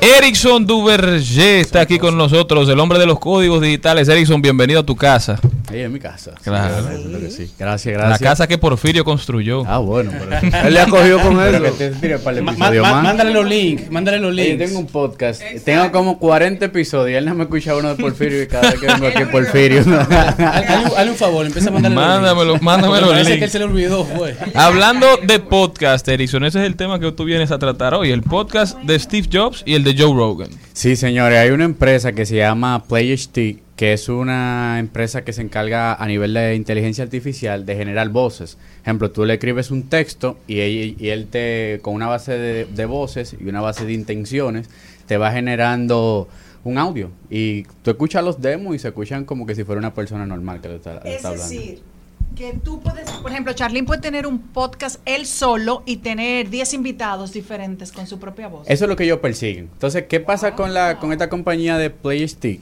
Ellos hicieron lo que se llama la vaca púrpura, que es lo que denomina Seth Godin como todo el mundo está lanzando esta tecnología, pero ¿qué tú puedes hacer para a nivel de marketing dispararte y que todo el mundo comience a hablar de ti? Entonces, lo que hizo fue que le suministró a la base de datos todos los libros de Steve Jobs, todos los speeches que había hecho Steve Jobs, todas las entrevistas y también le suministró todos los episodios de Joe Rogan y pudo hacer un podcast de 19 minutos entre ambas in- a- ambas inteligencias hablando y tú escuchas el podcast y tú sientes que lo están hablando Joe eh, Rogan y Steve Jobs. y Steve Jobs. O sea, los comentarios, las, re- las preguntas, las respuestas van directamente ligadas a la ideología y a la forma de expresarse de esas dos personas. Exactamente, basado en sus, eh, sus valores, sus creencias, cómo él se refería a algunos temas. Por ejemplo, Steve Jobs ah, le preguntan en el podcast, Joe Rogan le pregunta que qué él opina sobre el tema de las drogas alucinógenas. Y él les responde como si estuviese en el 2022 vivo de, de su percepción cuando él comenzó a crear Apple. ¿Y qué responde?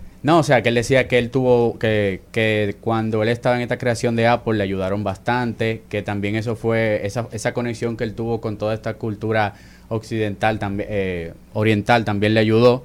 Y, o sea, es sorprendente cómo Joe Rogan vivo, Steve Jobs, hace mucho tiempo que, que murió, y él puede generar, la, esta inteligencia artificial puede generar pensamiento. Basado en quizá en algún discurso o en algún Libros, en alguna cientos de parte en el libro donde Steve Jobs habló de su de ese momento cuando Exactamente. señores pero el mundo el mundo el mundo cambió. Y lo más fuerte entonces es que esta marca, como vio que, le- que tuvo que tuvo éxito este primer episodio de Joe Rogan y Steve Jobs, entonces comenzó a crear un debate en las redes sociales que a quienes más quisieran ver. eh, Te imagino tú verás ahora un episodio Michael Jackson con Prince. por ejemplo, de los que más votados, quieren quieren escuchar un podcast de Donald Trump entrevistando a Donald Trump. Ya tú Imagínate. El Donald Trump de ahora con el Donald Trump de antes. Bueno, eso es como un chiste diciendo que Donald Trump se contradice bastante ¿Me entiendes? que a, la- a lo largo de la, versión vida de Donald Trump joven con la versión de Donald Trump ahora. no y la versión de hace 10 días que posiblemente dijo algo diferente a lo que va a decir hoy Quieren, por ejemplo, que Nicolas Tesla hable con Elon Musk, ese tipo de cosas. Y una pregunta, ¿y si ustedes, y si hiciéramos esto en, en nuestro país, ¿a quién a ustedes le gustaría que se entrevistaran o? O al A los que incorporamos. A los. No, con Freddy Velascoico. A los Con Freddy, me gusta, me gusta, me gusta. a Toquicha con Con Quesada. Con Carolina. con mili, un mili. Un mili que esa queda bien. No, pero muy interesante eso, porque eso te da la, la posibilidad de tú sentir que estás viendo a dos personas hablando, dos personas conversando y de unir generaciones en base a lo que esas personas pensaban, a lo que dejaron escrito, o a lo que dijeron en algún momento en algún video. Eso va a revolucionar la industria de los podcasts Sí. y cómo consumimos el contenido también. Sí, sí, imagínate. eh, cuántas conversaciones nuevas se pueden abrir con un sinnúmero de personas brillantes que estuvieron durante mucho tiempo eh, tuviendo, teniendo éxito, con muy buenos speech, con muy buena manera de ver la vida. Imagínate un coach, eh, un coach de tema de salud mental, eh, uniendo lo que quizá lo que pensaban todos esos grandes, o sea, juntos, eh, eso va a ser A, a mí me gustaría ver a Lady D con Toquilla. Eso. Y Toquicha hablando en inglés, que hay que hacer suelta. En English.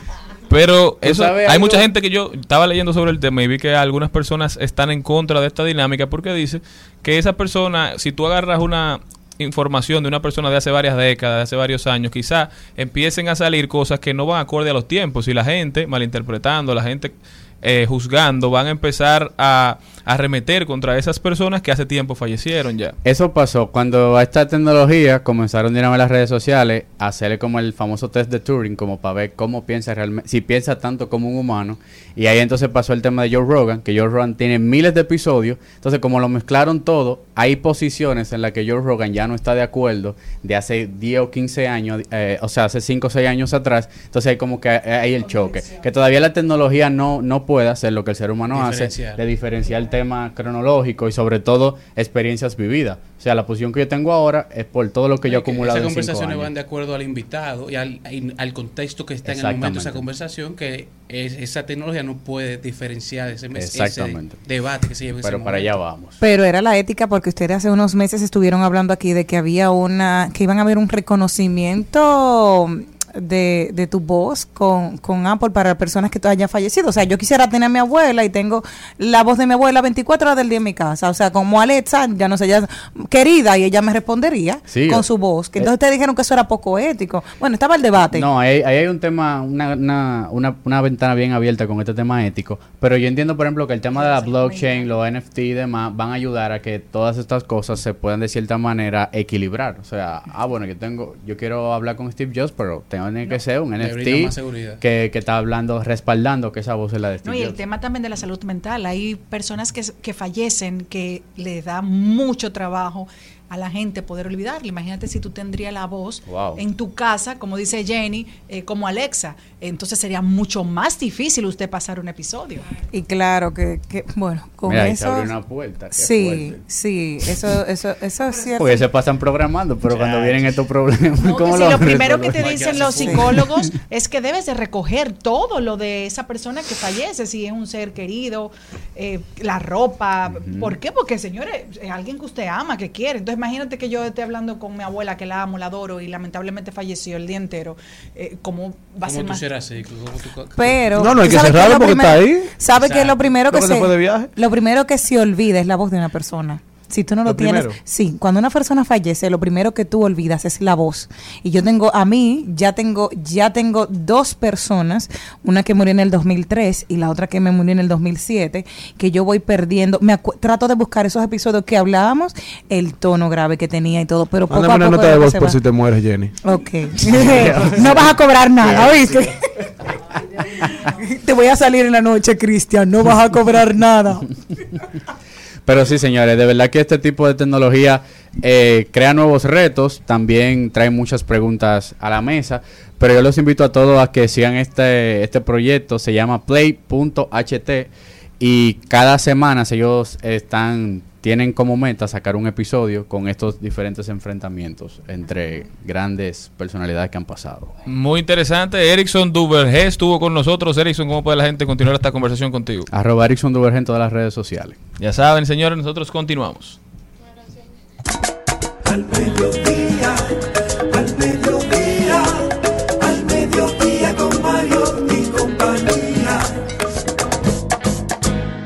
En Al Mediodía, con Mariotti y compañía, seguimos con Páginas para la Izquierda.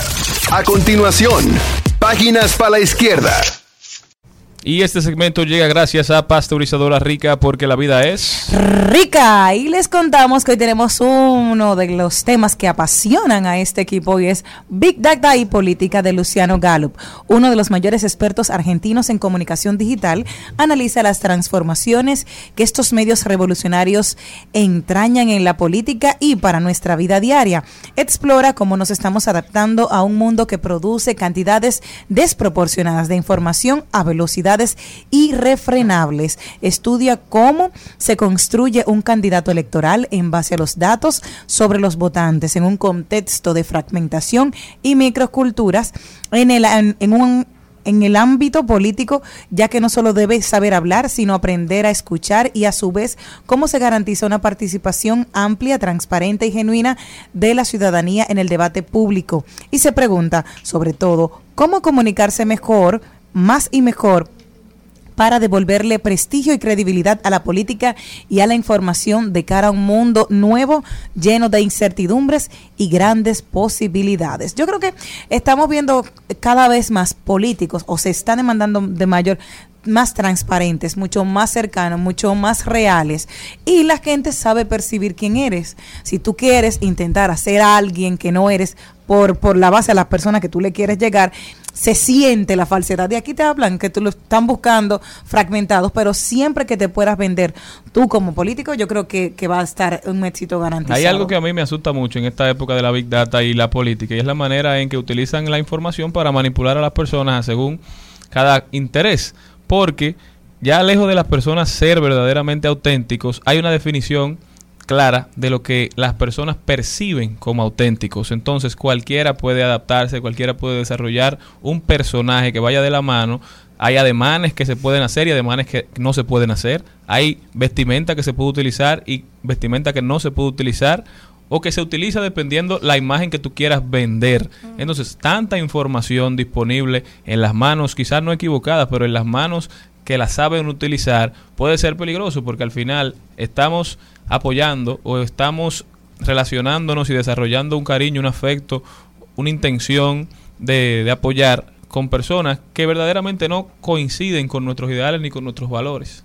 Entonces se abre una puerta oscura, por eso yo siempre le hago el llamado a la gente a que investigue, que no se deje llevar por lo que ve solamente, sino que en el momento de tomar decisiones importantes trate de hacer su debida diligencia para que decida lo que él quiere, no lo que otros quieren que él decida. Y es que algo, me, me acordabas, en lo que estabas hablando, me acordabas un, un, evento que me pasó hace muchos años cuando era reportera, que había una persona que decía que yo hacía demasiados ademanes y que yo me movía demasiado con las manos, que yo era muy gesticulosa, yo, yo soy muy expresiva. Y le dije, bueno, el día que yo sepa controlar la mano, puedo matar a una persona y quedarme tan tranquila y fría. Okay. Pero eso es para enseñar la transparencia que tú eres. O sea, tú sabes que no vas a controlarlo. ¿Por qué? Porque es tu lenguaje corporal que va hablando contigo y va encadenado con lo que tú dices. Cuando tú sabes moverte en un ambiente como una pantera, puedes manipular a cualquier persona y te puede, mira, hacer cualquier daño y quedarte como si nada. Sí, pero en ese sentido de los comunicadores hay un lenguaje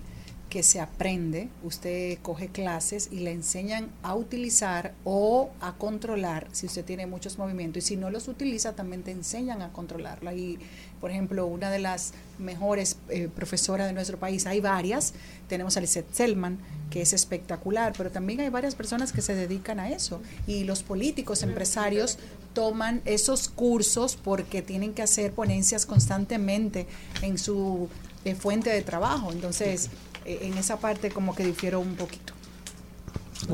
¿El libro cómo se llama, Jenny? Big Data y Política. Y este segmento llegó gracias a... Pasteurizadora rica, porque la vida es rica. Largo viaje y hay que llegar.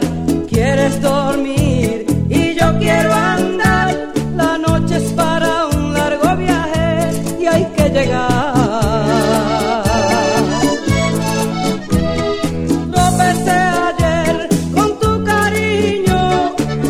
En Al Mediodía, con, Mario, con Mariotti y compañía, hablemos de tecnología.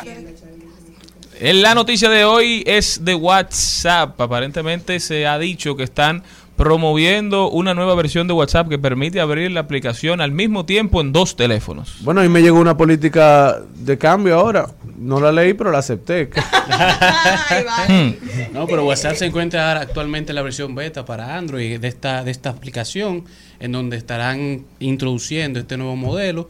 Todavía no, no, no, no pasa, pero eventualmente pasará. Eso como, ¿Qué es lo que va a pasar? Que tú podrás descargar tu mismo WhatsApp de tu teléfono en tus dos móviles. O sea, Tú ya tú puedes tener dos teléfonos en un solo celular. Tú podrás tener el mismo WhatsApp, tú sabes, tu, tu WhatsApp está linkeado no a tu celular, sino al número. es decir, como está, como tú lo, lo abres en una computadora, Exacto. fija y tú podrás abrirlo en dos celulares. Eso es más problema. Pero está linkeado a un solo número. Eso es para, para ustedes, los que andan escondiendo su WhatsApp. Solo, solo una pregunta. Y en el caso de las personas como yo que tenemos los celulares con dos pasos, se va a hacer igual, porque entonces tú no, tú tienes el, mi número el pro- el secreto mío. debería ser el Claro, mismo, pero el es lo que te mismo. digo. Todavía no se sabe. Si el otro quiere abrirlo, te va a pedir que te número. pida, que te pida. Lo interesante de esto ha sido los comentarios a raíz de la noticia. Vamos a ver, por ejemplo, lo que ha pasado en el Instagram de Diario Libre.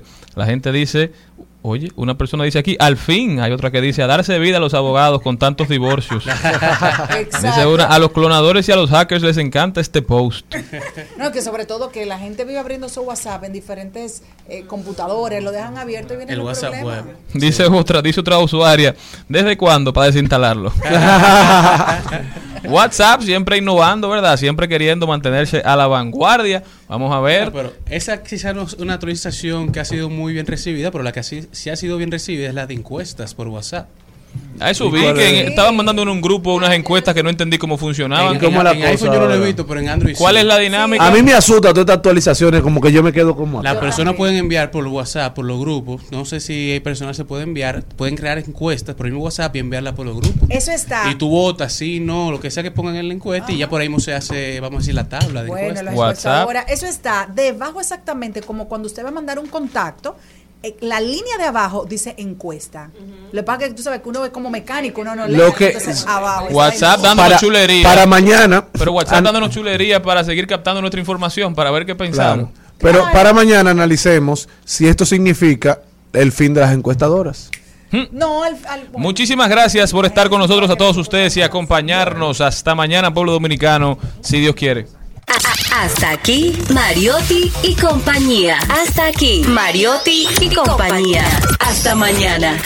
Rumba 98.5, una emisora RCC Media.